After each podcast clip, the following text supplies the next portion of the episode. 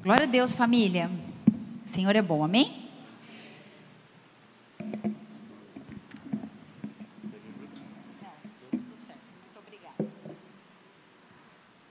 Glória a Deus. Feche seus olhos. Pode, toca mais um minutinho aí, tio. O Senhor está aqui, amém? Senhor, nós queremos te louvar por esse momento na tua presença, por esse culto, por tudo que nós fomos já ministrados até aqui. Nós entregamos ao Senhor o nosso louvor, a nossa adoração.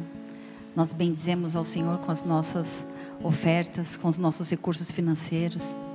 Nós queremos te agradecer Senhor, porque Sua graça nos basta, porque o Senhor é bom, misericordioso, grande, fiel, justo. Obrigada por nos amar primeiro, obrigada, Jesus. Nossa intercessão, nosso clamor nessa noite é para que o Senhor dê ordem aos seus anjos a respeito deste lugar e das nossas vidas. Que o Senhor possa falar com a gente, Pai, através da Sua palavra por isso eu me esvazio de nada que sou, para que o Senhor possa me usar. Que a palavra venha a ser rema, venha a ser abençoada, venha ministrar os nossos corações, a nossa mente, a nossa alma, o nosso intelecto. Venha rasgar os nossos corações, o nosso espírito. Nós colocamos diante do teu altar quem somos, colocamos diante do teu altar a dependência que temos do Senhor.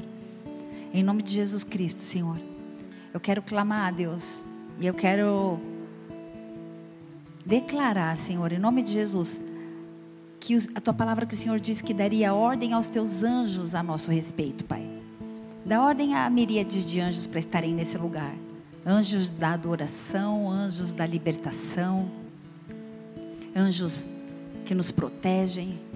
Em nome de Jesus, eu quero declarar uma pessoa, um anjo, uma pessoa, um anjo, uma pessoa, um anjo nesse lugar em nome de Jesus e que a tua glória seja a, a, que a sua glória seja manifesta, que a atmosfera desse ambiente seja transformado, que o teu nome seja engrandecido e que nós possamos estar com os nossos corações quebrantados e abertos diante de ti, porque nós queremos a porção que o Senhor preparou para nós nessa noite. Por isso vem, assim como tem sido e fala conosco. Nós bendizemos ao Senhor por quem tu és, em nome de Jesus. Amém e amém. Glória a Deus. Aleluia. Glória a Deus, o Senhor está aqui. Amém? Glória a Deus. Eu estou encerrando uma série de pregações. Quem ouviu? Quem estava aqui na quinta passada? Levanta a mão. Olha que legal quanta gente. E na outra quinta? E quem está só hoje não está em nenhuma dessas? Fica tranquilo que você vai entender também a palavra, tá? É uma série de pregações. Hoje é o terceiro culto dessa série, que eu dei um nome de processo infeccioso. E eu contei, né, no, na primeira quinta, na verdade, há duas quintas-feiras atrás, eu contei como eu fui ministrada por essa palavra primeiro e o Senhor me, me impeliu a ministrá-la aqui e eis-me aqui, é isso que estou fazendo aqui. Amém? E para concluir essa série, eu estou falando só para te só para contextualizar, só para te trazer para dentro dessa mensagem. Eu comecei falando sobre processos da ferida. Fala comigo, processos da ferida. Eu falei sobre os processos da ferida, sobre os processos de conhecer a Deus. E eu disse e eu repito que eu creio que Deus de verdade quer fazer algo grande e profundo em nós, em nome de Jesus. E esse é o tempo de expormos as nossas feridas. Aquelas feridas profundas, aquelas que estão escondidas, aquelas que a gente não gosta muito de ninguém pôr a mão, de mostrar, aquelas que tem uma casquinha, sabe? Mas que lá atrás tá meio purulenta. Essa ferida, essa profunda. E eu quero declarar que chega de feridas infeccionadas no nosso meio, amém? As nossas feridas, elas não vão virar parte de nós. Nós não vamos nos acostumar com a dor. Deixa eu falar uma coisa para você. Sentir dor não é normal. Tenho falado com umas pessoas que têm me falado assim: nossa, eu tenho essa dor de cabeça, sei lá, uns 25 anos. falo: olha, isso não é normal. Ah, é, eu já me acostumei. Não, não se acostume com a dor.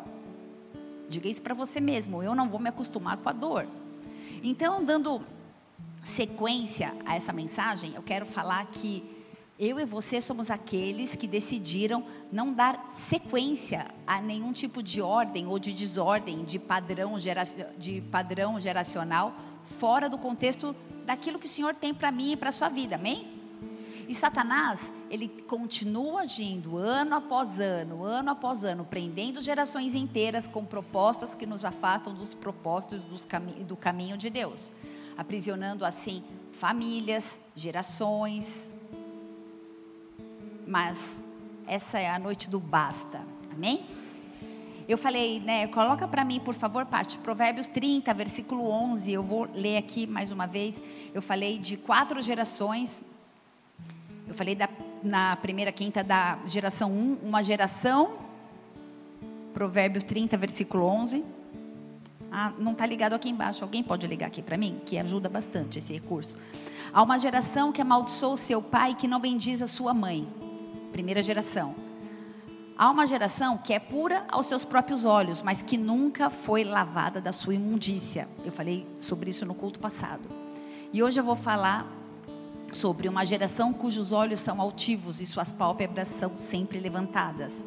E o último versículo que eu vou falar hoje também, uma geração cujos dentes são espadas e cujas queixadas são facas, para consumirem a terra, da terra os aflitos e os necessitados dentre os homens. Nós não queremos ser superficiais, eu tenho dito isso. E sobre os quatro estágios né? O primeiro, só para repetir, só para você entrar na história, há uma geração que amaldiçoa o seu pai e não bendiz a sua mãe. Nós identificamos condutas, posturas em nós nos cultos anteriores e nós nos arrependemos diante do altar do Senhor. Nós entendemos que só amaldiçoa o pai e maldiz a mãe aquele que em algum momento da sua vida sofreu algum tipo de injustiça, abandono, rejeição e dessa maneira reage com desonra. E isso abre feridas que produzem ressentimentos, que produzem mágoas, entre outros sentimentos. E a ira dos pais, presta atenção nisso, a ira dos pais abastece a rebelião no coração dos filhos. E eu disse que esse é um processo vicioso, porque o pai repreende o filho com ira e o filho responde com rebeldia, porque o pai repreendeu com ira e porque o filho foi rebelde, o pai volta com a ira e esse círculo vicioso não se quebra, é um ciclo interminável. E o princípio mais elevado de guerra, de batalha, é reconciliação familiar. Diga, reconciliação familiar. Esse é um tempo onde o Senhor vai voltar ao coração dos pais, ao coração dos filhos, assim como diz Malaquias e o último versículo do Antigo Testamento, e o coração dos filhos ao coração dos pais. Mas hoje eu vou começar falando do segundo estágio. Uma geração pura. É, na verdade, eu vou falar do segundo, segundo, terceiro e quarto. O primeiro dia eu falei dos quatro resumidamente, no, no último quinto eu falei desse dos pais, e hoje eu vou falar do segundo, terceiro e quarto. Então, Segundo estágio, há uma geração que é pura aos seus próprios olhos e que nunca se lavou da sua imundícia. Se você está nesse momento aqui se perguntando, pastor, eu quero entender mais, eu quero ouvir as outras mensagens, eu quero te convidar a entrar na internet, no podcast, fala pastor, e você vai achar as mensagens lá, tá bom? Há uma geração que é pura aos seus próprios olhos e que nunca se lavou da sua imundície. Cegueira espiritual e religiosidade. A cegueira espiritual, a cegueira espiritual, ela caminha com a religiosidade. E na verdade, a religiosidade produz a cegueira espiritual. E essa incapacidade de nós mesmos nos avaliarmos e de enxergarmos, ou melhor, de nos enxergarmos com os olhos de Deus. O que é cegueira espiritual? Quando a gente não consegue mais olhar para a gente e ter a percepção de como Deus nos vê. E o que será que faz uma pessoa que está na imundícia se achar pura? Há uma geração que é pura aos seus próprios olhos, mas nunca se lavou da sua própria imundícia. O que será que leva uma pessoa a olhar para si mesma, cheia de pecados, de falhas, de iniquidades, e se achar pura? A gente pode definir que a única coisa que explica isso é uma palavra chamada religiosidade. Fala comigo, religiosidade. E a gente pode definir religião de uma forma negativa, de uma forma não cristã, né? Porque na, na raiz da palavra religião quer dizer religare, que é religar o homem a Deus. Mas de uma forma comum, como a gente está acostumado a ouvir por aí, a gente pode definir que religião é qualquer tipo de forma ou de formalidade humana que não nos proporciona uma intimidade com Deus. Qualquer tipo de forma, de habilidade, de condição humana que não nos leva a um relacionamento com Deus, pode ser chamado de religiosidade. Vocês estão comigo? Digam amém. Amém? E muitas vezes nós temos muitas tendências, muitas vezes nós temos muitas formas. E sabe, às vezes o mover de Deus, ele até pode trazer uma forma, mas se a gente começa a se orgulhar dessa forma e colocar a forma acima de Deus, pode ser que o poder que tenha gerado aquela forma tenha ido embora há muito tempo e só fica a casca, só fica a forma, só fica o modelo. É muito interessante, João 4, versículo 20, o episódio da mulher samaritana. E Jesus encontra aquela mulher naquele poço, naquela hora que não seria adequada para ela estar lá. E e aquela mulher, então, ela começa a questionar Jesus e ela começa a dizer: qual é a forma de adorar? É em Jerusalém? É em Samaria? Qual é a forma? Qual é o modelo adequado? E no versículo 24, Jesus responde: em espírito e em verdade. Não é o modelo, é o espírito e a verdade. Vocês estão comigo? Você se lembra Mateus 17, versículo 4, no Monte da Transfiguração? Estava lá Pedro, Tiago, João e Jesus. E de repente houve uma transfiguração, então naquele lugar também havia Elias e também havia Moisés. E então Pedro, desesperado, fala: Jesus, Jesus, você quer que eu faça uma cabana para Elias? Você quer que eu faça uma cabana para Moisés? E a gente já ouviu, talvez em algumas pregações, ou, ou em, algum, em alguns momentos, falar que é a cabana de Moisés, é a cabana da lei, é a cabana de Elias, é a cabana profética, mas eu quero te falar que não é o modelo, não é a cabana, é Jesus. É o Filho de Deus. Era a presença dele ali que fazia aquele lugar santo. É a voz é o Filho, é a revelação dele, é a palavra viva diante de nós. E é isso que faz a diferença e, quebra e aqui quebra a religiosidade. A palavra de Deus viva em nós e através de nós. E isso quebra a religiosidade. A palavra de Deus quebra a religiosidade. E a consequência dessas formalidades, dessas formas humanas, que a gente está chamando de religiosidade, por mais que tenham um cunho espiritual, por mais que possam parecer nos levar para perto de Deus, mas se não nos levar para perto de Deus, trazem um falso padrão de santidade, que se baseia no orgulho espiritual.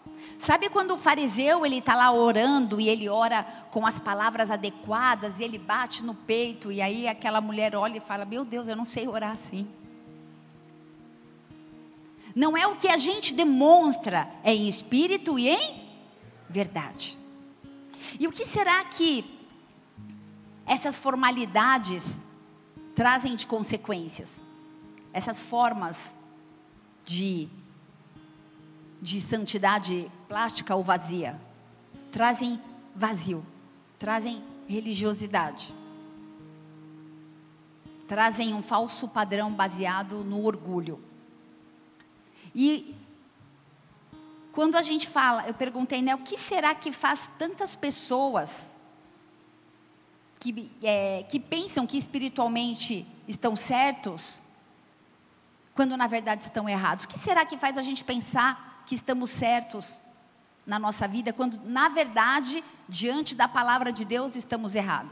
Sabe aquela pessoa que fala assim: Meu, é eu e Deus, eu sei. Sabe, Deus sabe o meu coração. Mas está fugindo do padrão, que é a palavra. Não é o que nós achamos, é o que ele diz que é. E o que será que faz tantas pessoas ficarem cegas espiritualmente? O que será que fez um homem como Saulo, um estudioso? O que será que fez desse homem um perseguidor tão sincero, tão zeloso da igreja primitiva? O que será que fez aquele homem de alguma forma se achar acima dos outros, a ponto de eliminar aquele povo da face da terra? A ponto de sacar sua própria. O que será que tinha na cabeça de Saulo? O que será que fez, que fez os fariseus, que eram o grupo mais zeloso, mais equilibrado daquela época, planejar a morte do Messias que eles mesmos esperavam por anos? Questões como estas demonstram o poder demoníaco que a religiosidade in, traz para nós.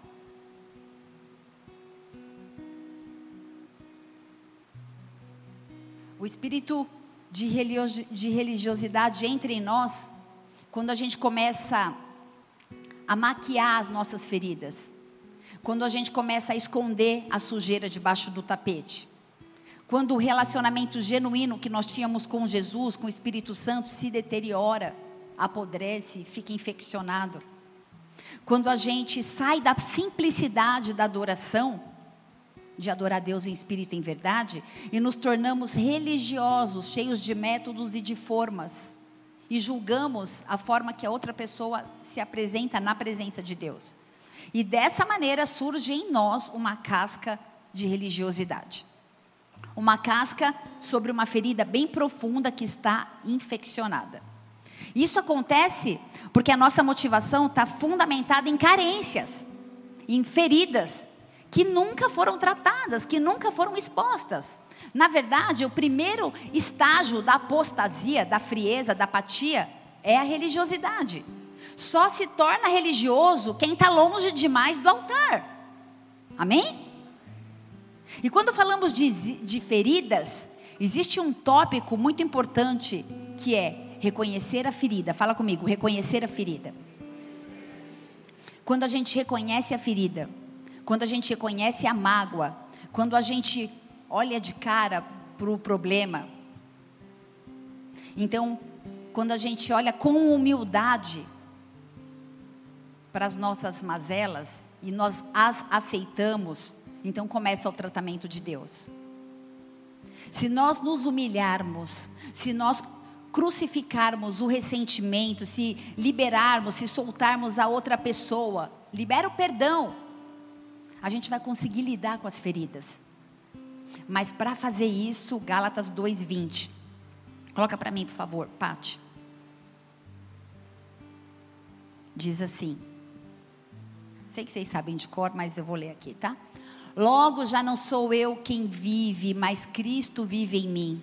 E se esse viver que agora tenho na carne vivo pela fé no Filho de Deus, que me amou, a si mesmo se entregou por mim. A gente só consegue olhar para as nossas feridas quando a gente fala, já não sou mais eu quem vivo, Cristo vive em mim.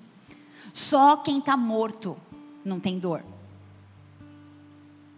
E só na cruz a gente pode falar, Pai, perdoa, porque eles não sabem o que eles fazem. Porque, na verdade, nós gostamos mesmo é, mesmo é de procurar culpados inocentes para as nossas dores. Ah, mas foi meu pai. Ah, mas foi meu vizinho. Ah, mas foi aquela pastora. Ah, mas foi o meu líder de célula. Ah, alguém sempre paga a conta. Às vezes até a gente paga a própria conta. É tempo de pararmos de buscar culpados inocentes. Mas deixa eu te falar uma coisa: para perdoar, não é necessário sentir, é necessário decidir. Porque se você for esperar sentir, de perdoar aquela pessoa que te molestou, que te humilhou, que te traiu, se você esperar sentir, se você for esperar sentir pena, provavelmente você vai sentir vontade de esganar. Às vezes eu oro, Deus, não me dá força, porque senão eu mato, me dá misericórdia, graça. Só eu?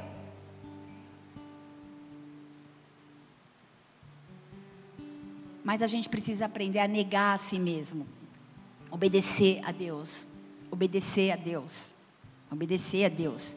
E isso vai produzir em nós saúde e uma firmeza de caráter nas nossas vidas, amém? Então, quando a gente reconhece, quando nós reconhecermos que somos feridos, que estamos feridos,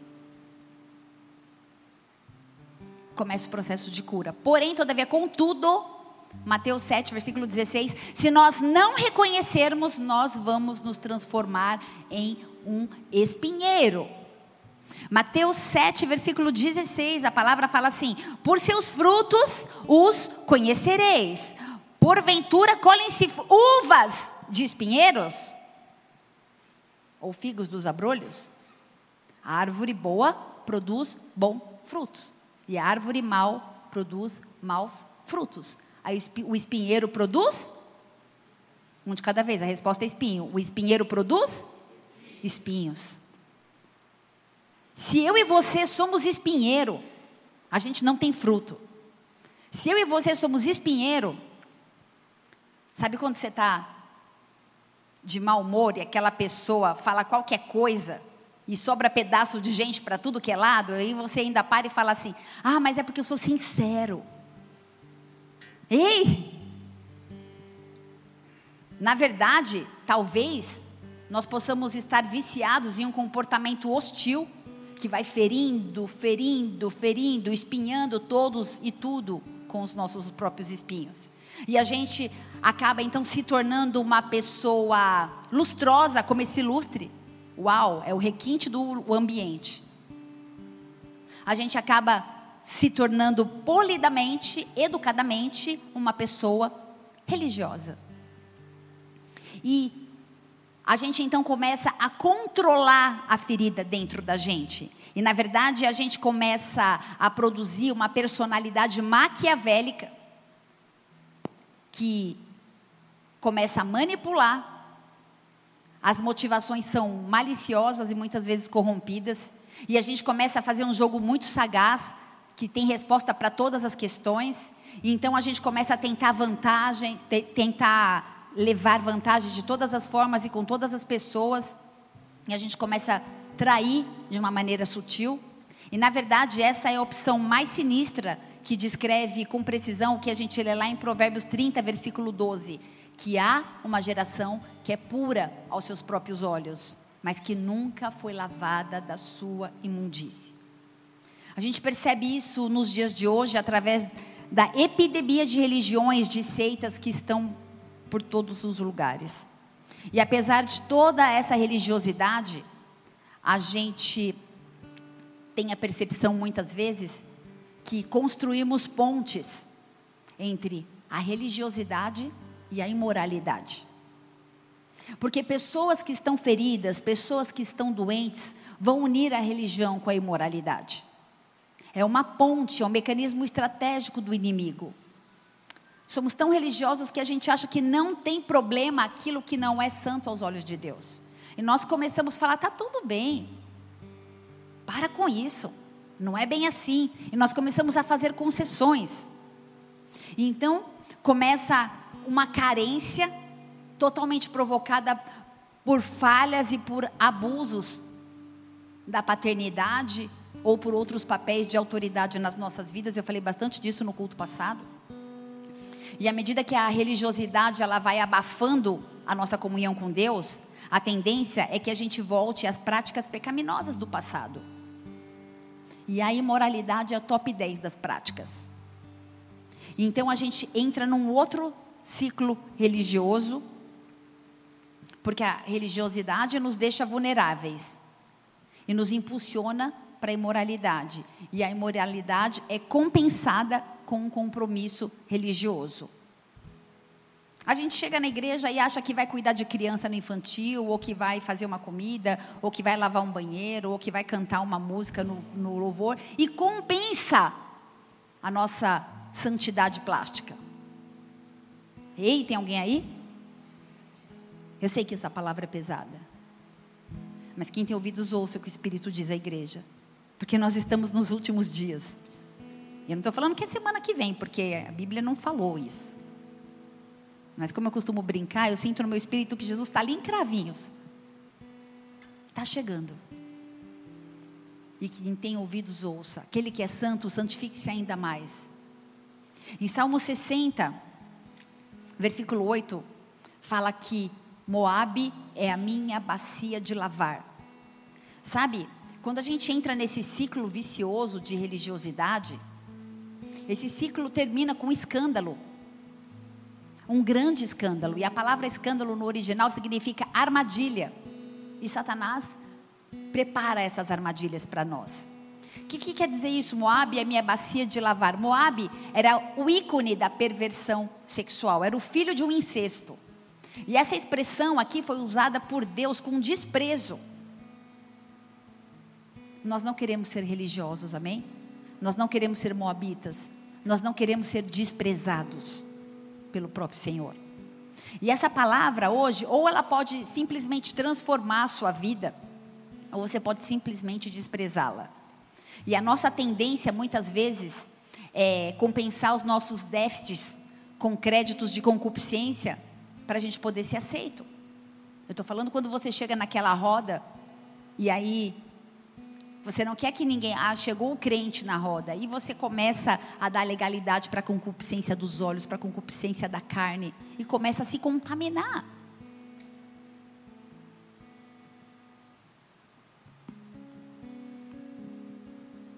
E na busca por aceitação entra a imoralidade, entra a libertinagem.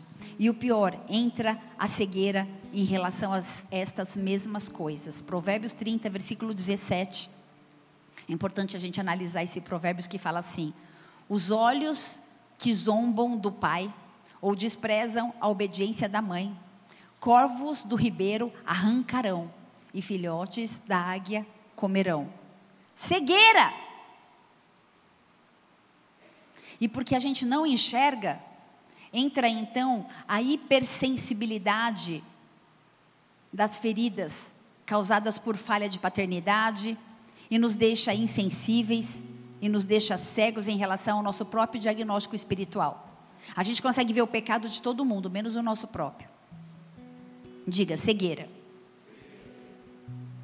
A gente começa a perder a capacidade de mapear os nossos próprios problemas. Provérbios 30, versículo 19, diz assim a palavra: O caminho da águia no ar, o caminho da cobra na penha, o caminho do navio no meio do mar e o caminho do homem com uma virgem. Coisas que não deixam rastros. Isso define muito bem a justiça própria que vem da, da realidade. A gente faz tudo no, sequestro, no secreto, sem, sem rastros. E no versículo 20 de Provérbios 30 fala assim: O caminho da mulher adúltera é assim: ela come e depois limpa a sua boca e diz: Não fiz nada de mal. É quando a cegueira deixa a gente insensível. E a gente mente na cara do irmão, da esposa, do filho, mas o pior de tudo, na cara do próprio Senhor. É quando a gente mente para a gente mesmo. O pior mentiroso é o que mente para ele mesmo. E quando a cegueira deixa a gente insensível em relação aos nossos pecados do presente, e a gente não consegue mais voltar e analisar os nossos erros do passado, o nosso futuro fica comprometido. E a gente começa a perder o contato com o discernimento espiritual. Diga assim: o processo infeccioso nos faz perder o discernimento espiritual. A religiosidade torna a gente insensível, a gente perde o temor, a gente não tem mais discernimento do que é pecado e do que não é pecado. A lâmpada do discernimento começa a se apagar e a gente começa a perder o entendimento espiritual. E a gente começa a caminhar pelas nossas próprias vontades. Eu me torno Deus de mim mesmo. E é exatamente isso que nós estamos vivendo nessa geração. Uma geração muito grande de pessoas que, apesar de estarem dentro das igrejas, estão cegas, se achando melhor do que os que estão lá fora muitas vezes, ou daquele que está sentado à tua direita ou à tua esquerda. Muitas vezes nós estamos aqui dentro com um senso de justiça apuradíssimo, julgando a tudo e a todos. E na mesma prática de pecado que tínhamos antes, só que ninguém precisa saber. E na verdade, a gente começa a se mover com superioridade, somos críticos, preconceituosos, intelectuais, prepotentes. E a pessoa tem todas essas qualidades e ela fala assim: Eu sou uma bênção. Isso é falta de discernimento. E ela se apresenta e fala: Eu vim servir ao Senhor. Só que por baixo dessa casca, dessa ferida, dessa religiosidade, existem mais feridas. Feridas infeccionadas, feridas que nunca foram remediadas. Muitas pessoas vencidas pela religiosidade, pela imoralidade, estão ministrando e servindo dentro das igrejas em pecado. Provérbios 24, versículo 3, diz assim: Com sabedoria se constrói a casa, e com discernimento se consolida. A gente pode até ter sabedoria e construir a casa, mas se a gente não tiver discernimento, não vai ser consolidado. Sabe, igreja, a gente tem vivido um tempo onde o discernimento espiritual parece que está entrando em extinção. Sabia que discernimento de espírito é um dom e você pode orar para Deus? Ele disse para a gente orar por, por discernimento de espírito. Nada mais é pecado. A permissividade tem entrado no nosso meio e ainda tem nos seduzido. Isso é religiosidade. Religiosidade. E agora eu vou para a terceira geração. Provérbios 30, versículo 13. Eu vou falar de orgulho e competição. Há uma geração cujos olhos são altivos e suas pálpebras estão sempre levantadas. Não consigo olhar réis mortais para baixo. Arrogância, orgulho, e essa geração ela se reflete na epidemia de, na epidemia de casamentos destruídos, com suas terríveis implicações, igrejas divididas. Todo o processo de orgulho e de competição só pode produzir divisão e destruição. E a gente já viu esse filme algumas vezes. Vem um novo mover de Deus e a gente começa a ver os milagres, os testemunhos, grandes resultados, muitas curas, muitas conversões. E muitas vezes isso pode despertar o orgulho e a soberba de homens, de pessoas, de líderes. Um sentimento de superioridade se dá em pessoas imaturas. Porque a gente acha que tem a ver com a gente, mas ah, se não for o Senhor. Isso desencadeia então um processo de fragmentação, de divisão. E o legado daquela igreja vira a divisão da igreja que também se dividiu, que também se dividiu e que virou outra igreja dividida. E o mover de Deus talvez já tenha ido embora há muito tempo. E só resta a forma. Mas não aqui, amém? Não sobre a sua vida, amém? Em nome de Jesus.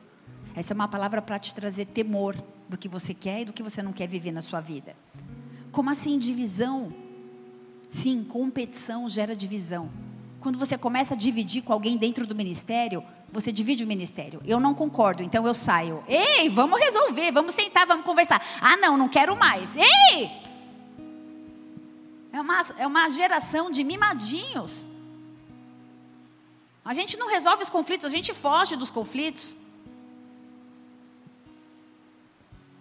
O mover de Deus às vezes já foi embora há muito tempo, você fica só preso naquela forma. Porque se não for do meu jeito, eu não quero mais. Ei, se abra para o novo. Superioridade e inferioridade são dois extremos da mesma vara. E toda pessoa que, na, que está na superioridade está compensando pensamentos e sentimentos da sua própria inferioridade. Eu vou repetir para você não ficar confuso. A superioridade e a inferioridade são dois extremos da mesma vara. E quando a gente se sente, se acha superior, Quer dizer que nós estamos compensando pensamentos e sentimentos da nossa própria inferioridade. Essa é a lei da compensação. A soberba nada mais é que a casca da ferida. E toda pessoa que quer projetar uma imagem para convencer ou para manipular outras pessoas, na verdade só está expressando a sua própria insegurança. Do orgulho, de colher decepções, ciladas, escândalos, queda. E essa lei não é quebrada assim. Provérbios 16, versículo 18 fala que a soberba precede a. A resposta é queda, um de cada vez. A soberba precede a queda. E o efeito colateral da competição é a divisão, e assim é estabelecido um caos. E assim, muitas vezes, as posições começam a ser mais importantes do que as funções, eclesiasticamente falando. O poder passa a ser mais importante do que a autoridade. As personalidades carismáticas apagam a importância do caráter. As pessoas erradas ocupam posições erradas. Convocações inadequadas trazem muitas vezes um estrago para o corpo de Cristo. Isso tudo vem do orgulho e da competição. E as pessoas começam a ser muitas vezes perseguidas e sacrificadas. O esquema da, de Jezabel, que sacrifica algumas pessoas. Provérbios 30, versículo 21, fala assim: Por três coisas se alvoroça a terra, e por quatro que não pode suportar. Pelo servo, quando reina, o servo reina, pelo servo, quando reina, pelo tolo, que vive fartura, tolo vive fartura, pela mulher odiosa, que é casada, e pela serva que fica herdeira da sua senhora. Confusão na terra, tudo trocado, tudo errado. E é isso que a gente vive. Quando a gente começa a sacrificar a submissão, a gente começa a sofrer perdas. Entre o caos, a gente perde herança, a gente perde a identidade. E a gente tem visto pessoas que crescem um pouquinho, se acham melhores do que as outras. Julgam, vivem a síndrome do filho pródigo. Ah, vou gastar minha herança, não quero mais. Orgulho. E a gente começa então, através do orgulho, através da soberba, viver um processo doloroso, cheio de críticas, cheio de discordância. E a pessoa sai da igreja. Porque nada é suficiente para ela, nada é bom o suficiente para ela. E ela influencia outras pessoas. E ela carrega um pedaço da igreja, na intenção de começar outra igreja que na verdade deveria ser a mesma igreja. E é tipo o que aconteceu no céu. Lúcifer carregou um pedaço do céu e começou o ministério do inferno. Tem alguém aí? Se nós queremos um avivamento, a gente precisa começar a se arrepender e a pedir perdão. A pedir perdão, voltar lá atrás e consertar. Reconhecer as nossas falhas. Não existe outro método, igreja. Perdão. Jacó, depois de 20 anos lá em Padarã, sabe o que Deus falou? Volta lá e se acerta com seu irmão Isaú. 20 anos! Não deixa o tempo passar e acha que vai pôr a pedra em cima, que está tudo resolvido, porque não está. A ferida está lá embaixo da casca, fedida, purulenta, cheia de pus. Precisa voltar, precisa conversar, precisa alinhar, porque o tempo não sara feridas. E o Senhor está ministrando corações de, de pessoas agora que colocaram pedras em situações e vão voltar para se acertar. Porque é isso que o Espírito Santo deseja que você faça. Porque senão a gente vai proliferar as nossas feridas, não vamos tratar, a gente vai passar essas feridas, vai contaminar outras pessoas. O fundamental hoje, igreja, é o resgate da unidade. Diga, o resgate da unidade. Começando na sua casa, amém? E a quarta geração, última, é maledicência e rejeição. Provérbios 30, versículo 14 diz assim: Há uma geração cujos dentes são espadas. Uau, imagina uma boca que não tem dente, mas que tem espadas e cujas queixadas são facas para consumirem a terra, da terra os aflitos e os necessitados dentre os homens. A boca como arma de destruição. Provérbios 18, versículo 21 diz que o poder da morte e da vida estão na, resposta é língua, estão na língua. Bênção e maldição diretamente ligados às palavras que nós mesmos dizemos. Sinceramente, esse é o processo de propagação da ferida. Aquilo que a gente fala. Aonde a gente reinicia o ciclo da ferida. O ciclo infeccioso na vida de outras pessoas. E sabe, igreja, é muito bom estar aqui nessa noite e ver pessoas apaixonadas por Jesus. E ver pessoas apaixonadas pelo Evangelho. É muito bom estar aqui. Mas às vezes a gente vê células fechando. Às vezes a gente vê um apelo para uma reunião da assistência social que vai acontecer sábado, vazia. Sexta, como eu disse, sexta, sábado. Sábado, às 20 horas. Sexta, eu falei sexta. Sexta às 20 horas. Sexta às 20 horas. Isso é um chamado para todos. Porque Tiago 1, 27 diz que a religião pura, imaculada, é visitar os órfãos e as viúvas. Isso é o mais importante. E como eu dizia, é muito bom estar aqui nessa quinta-feira e ver homens e mulheres apaixonados por Jesus, pela causa do Evangelho, é muito bom. Mas muitas igrejas, não essa, mas muitas igrejas têm sido destruídas pela maledicência da boca dos próprios membros. Maledicência que vem através de um orgulho que está traumatizado. Maledicência que cresce através das feridas não tratadas. A maledicência que tira o discernimento de espírito. A maledicência é um sintoma da ferida. E a linha de ação da maledicência é orgulho e ferida, que leva à maledicência, que leva ao orgulho, traz feridas. E sabe o que fica ferido em nós é o orgulho. Quem não tem orgulho não fica ferido. O nosso orgulho fica ferido. Mas deixa eu te falar uma coisa: ninguém pode te ferir sem o teu consentimento. Presta atenção nisso, que isso vai mudar a sua vida.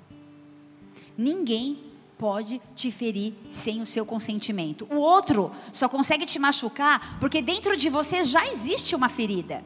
Ninguém tem o poder de colocar nada dentro de você, a não ser que você permita. Vocês estão aí? São apenas gatilhos emocionais. Que, quando são acionados, geram dor, feridas e muitas marcas.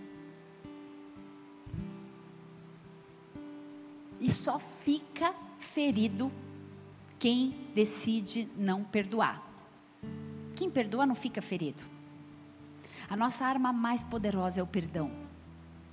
O Senhor está falando nessa noite que existem pessoas que precisam perdoar. E você sabe quem e como fazer isso. E nessa linha de orgulho, feridas, maledicências, as pessoas começam a se tornar duras, começam a se tornar críticas, começam a não exercer mais a misericórdia, que a palavra de Deus diz que se renova nas nossas vidas a cada manhã. E às vezes, como pais, quem aqui é pai? Às vezes, como pais, a gente age sem misericórdia e sem compaixão com os nossos próprios filhos, somos duros, somos pesados. A gente esquece que a gente já foi criança, que a gente já aprontou. O Senhor vai restaurar a misericórdia no nosso meio, amém? E a pessoa ferida, tão ferida, ela desiste de amar, desiste, desiste do amor, e com a mesma arma que ela foi ferida, ela começa a ferir. Claro, às vezes de forma inconsciente, por uma repetição de padrão de comportamento.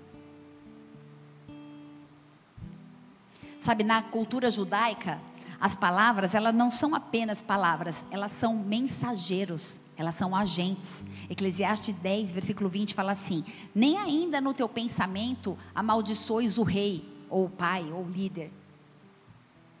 Nem tampouco no mais interior da sua recâmara amaldiçoes o rico, porque as aves do céu, dos céus, levariam a sua voz, e os que têm asas dariam notícia ao assunto. Sabe por quê? Porque o que a gente fala é muito importante.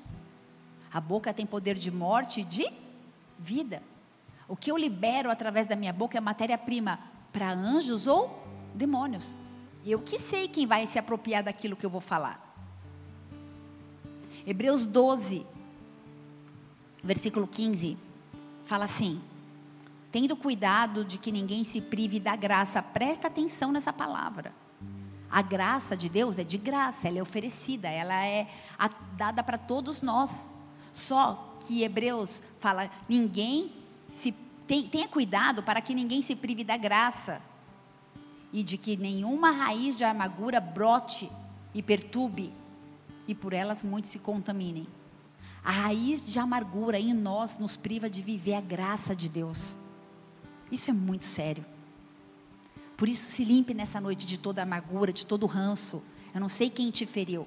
Eu disse isso no culto passado. Não importa o que fizeram com você, importa o que você vai fazer com aquilo que fizeram com você. A decisão é sua. Só a raiz de amargura nos priva da graça. A amargura é um veneno que a gente pensa que vai dar para o outro, mas a gente mesmo morre. Gente, é como se a gente tomasse o veneno querendo que o outro morra. Veneno que é destilado pela nossa própria língua. E que prende, amaldiçoa geração e geração e geração. E muitas vezes até os nossos filhos são contaminados pela nossa própria amargura. Presta atenção. A morte, ela anda. A morte, ela flui nas palavras. E a vida também. Como você tem usado seus lábios? Provérbios 30, versículo 32 fala assim: Se agiste como um tolo, exaltando-se e planejando mal, põe a tua mão na boca. Tipo, se você vê que vai falar asneiro, fecha a boca. Porque como o forçar do leite produz manteiga, se forçar o nariz, produz sangue. E se forçar a ira, produz briga. E se forçar a boca, produz morte ou vida. Então, para concluir essa série, pode, pode subir, família. Uma corrente de iniquidade é a desonra, é a abertura da ferida, a religiosidade, a competição e a maledicência. Essa é a corrente da iniquidade. E essa corrente provoca os mais terríveis tipos de feridas. E é nesse momento que a gente conclui essa série com o acender da luz. João 8, versículo 12 fala: Eu sou a luz do mundo. Talvez muitos de nós estávamos cegos por não termos algum conhecimento. Esse é um culto, um culto de ensino. A gente se move em cinco ministérios, né? Mestre, apostólico, profético, pastoral e evangelista. Esse é um culto que se move no ensino. Porque o povo perece por falta de conhecimento. Deixa eu te fazer um apelo. Nós começamos as sextas-feiras com três turmas de ensino. Para você que está chegando hoje e não sabe como eu cheguei na, na igreja a primeira vez e falaram, abra sua Bíblia em Gênesis. Eu precisei olhar no índice, porque eu não sabia. Ou para você que quer fazer um estudo mais profundo de Gênesis Apocalipse. Conheceis a verdade, a verdade vos libertará. E quando a gente adquire conhecimento, e esse é o melhor bem que a gente pode adquirir nessa vida. Sabe, em vez de ficar na Netflix pendurado, lê um livro, lê a palavra. A única coisa que ninguém rouba de você é o seu conhecimento. Eu sou a luz do mundo, diz o Senhor. Salmos 119, versículo 105. Diz assim: A tua palavra é lâmpada. A tua palavra é lâmpada que ilumina os meus passos e luz que clareia o meu caminho. Baixa a sua cabeça, feche seus olhos. Aleluia. Obrigada, Jesus. O Senhor está aqui. O Senhor está aqui. Senhor, eu sei que às vezes as palavras parecem tão duras. Mas é o Senhor, o Deus do amor e o Deus da exortação. E a gente reconhece um amigo quando ele tem a capacidade de nos exortar. Porque se ele te dá apenas tapinha nas costas, ele não é seu amigo. Senhor, nessa noite nós queremos expor os nossos pecados, as nossas falhas, as nossas feridas. E nós queremos tirar qualquer tipo de capa de religiosidade. O meu clamor, o nosso clamor é que nessa noite o Senhor nos visite intimamente, de uma forma profunda, individual. Nós queremos fluir para um nível mais profundo de busca e de cura. E também como igreja, e também como indivíduos, e também como família, como sociedade. Nós estamos abertos para viver algo contínuo e consistente e profundo da parte do Senhor. Tua palavra diz: quem suportará o dia da sua vinda?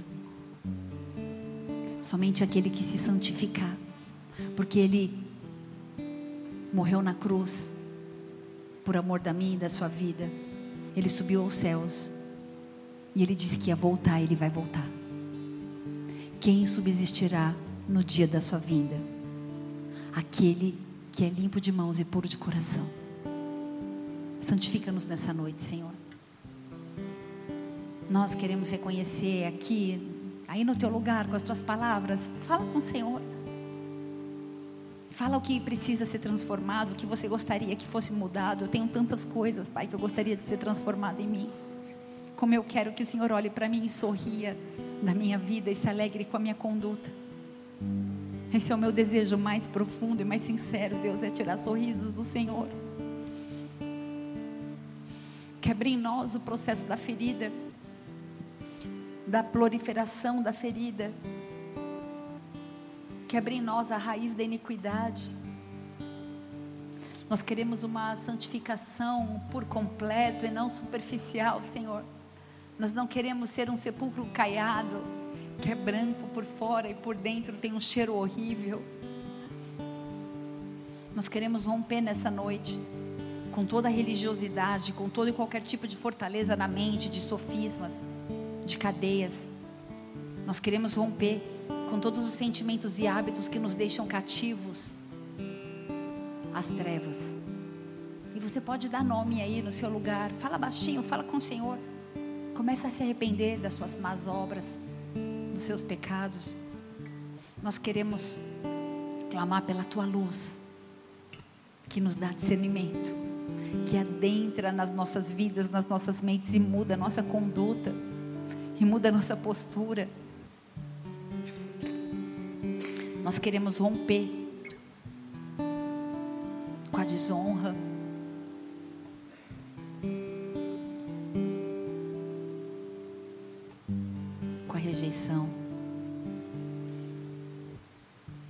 você desonrou seus pais.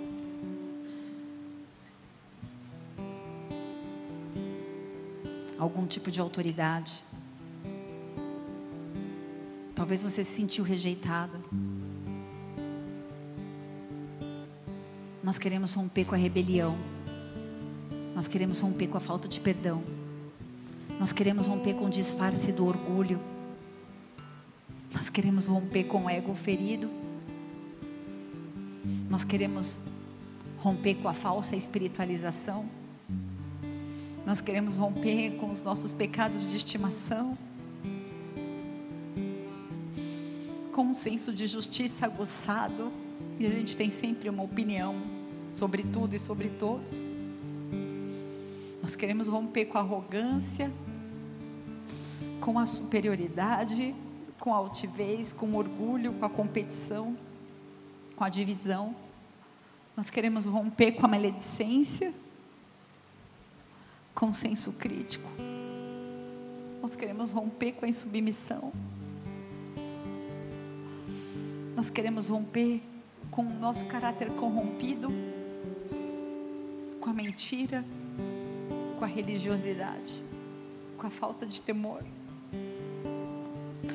tantas outras práticas, nós queremos romper, Senhor. Nós queremos o avivamento, ele só virá quando nós nos arrependermos. Nós queremos romper com a carência emocional, espiritual.